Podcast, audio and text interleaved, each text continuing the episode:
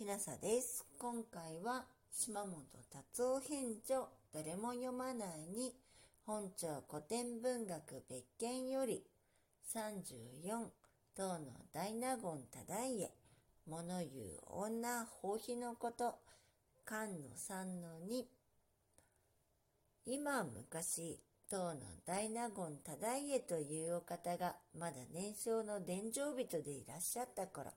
派手な宮廷女房と言い交わしておられた。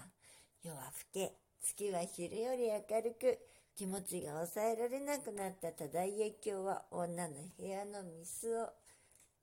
かぶるようにして下長押しに登り女の肩を抱いてお引き寄せになった。女は髪が顔にかかったのであらみっともないと言って体をよじった。その瞬間女が大きな音を立てておならをした。女は口も聞けずぐったりと横になってしまった。忠家卿は心浮きことにも相ぬるものかな。世にありては何かをせん出家せんと決心して。水の裾を少しかき上げて抜き足差し足。もう絶対出家するぞとことを心に固く誓って二軒ほど行くうちにふとそもそも女が兵を引ってなんで俺が坊主にならにゃならんのだと思い返してただただっと走って外にお出になった女がどうなったかはご存じないとか藤原の春勢の祖父で定家の曽祖父にあたる藤原の忠家は当時10代の後半だったそうですが熱しやすく冷めやすいのは今のティーンエイジャーと変わりありませんね。もし忠家が出世し出家して子孫を残さなかったら春勢も定家もこの世に存在せず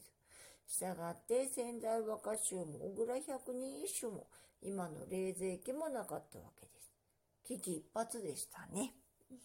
この章、三木のりと先生、浅見和彦先生、甲中、宇治十位物語、古本説話集、新日本古典体系42岩波書店館に準拠しております。島本達夫編著誰も読まないに本庁古典文学別件宇治周囲物語より34東大納言忠家物言う女放棄のこと菅三の2でした。もし聞いていらっしゃるのが夜でしたらよく眠れますようにおやすみなさい。